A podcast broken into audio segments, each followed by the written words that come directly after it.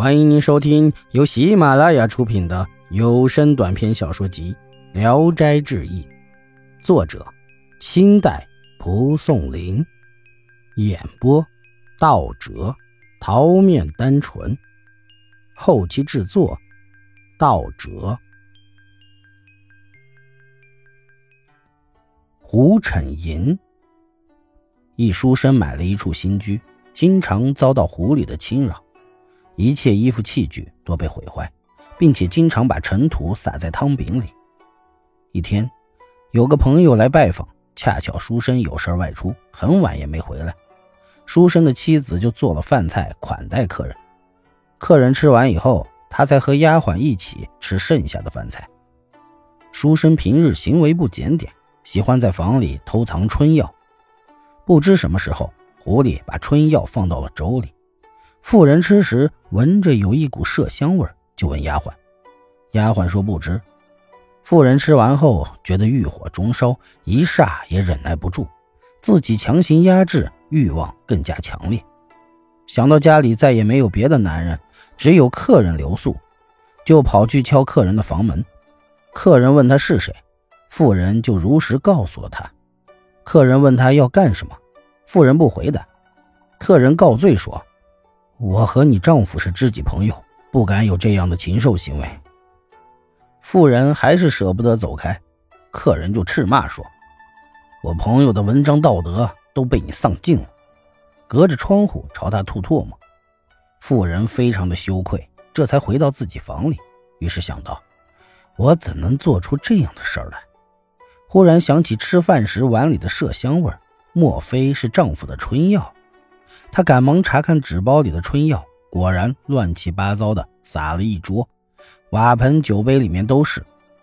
妇人平时知道喝凉水可以解除，于是喝了下去，一会儿便觉得心里清醒，羞愧的无地自容。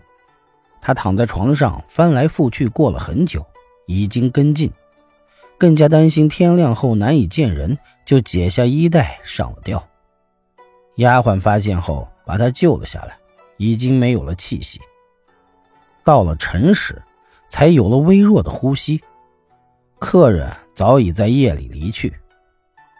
书生直到黄昏后才回家，见妻子躺在床上，问他怎么了，他不回答，只是眼含清泪。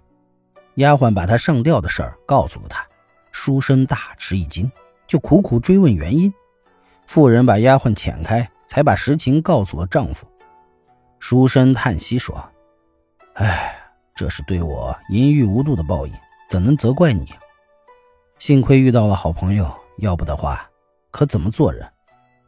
就从此痛改前非，胡焕也就绝迹了。”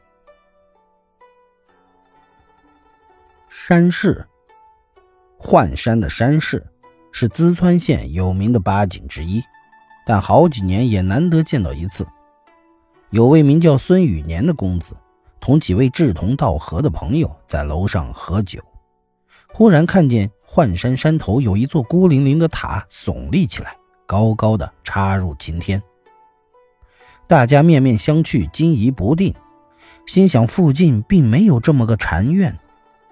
没过多久，又出现了几十座高大的宫殿，碧绿色的琉璃瓦，飞翘的殿檐，人们这才明白。是出现了山势。不到一会儿，只见一座高高低低的城墙，连绵不断，有六七里长，竟然像一座城市。其中景物有像楼一样的，有像厅堂一样的，有像街巷一样的，一个个清晰地出现在眼前，多的可以用亿万来计算。忽然一阵大风刮起，空气中的尘土之大。城市变得隐隐约约，接着风停了，天空又变得晴朗起来。刚才的一切都消失了，只有一座高楼直插云霄。这座楼每层有五间，门窗全都是大开着的，每一行有五处明亮的地方，透露出那是楼那边的天空。一层层的指着数，楼越高，亮点越小，数到第八层。亮点才如星星一般大了，又往上数，就昏暗的看不分明。没法计算层次了。楼上的人往来匆匆，有靠着的，有站立的，形态各不一样。过了一会儿，楼渐渐低矮下来，可以看见楼顶了。慢慢的，又像平常的高楼一样了，又渐渐的像座高房子。忽然间，又只像拳头那么大，像豆粒儿那么小。接着就什么都看不到了。又听说有早起赶路的人。看见山上有店铺集市，人来人往，和人世间没有两样，所以又叫做鬼市。本集演播到此结束，谢谢大家的收听，喜欢请点赞、评论、订阅一下。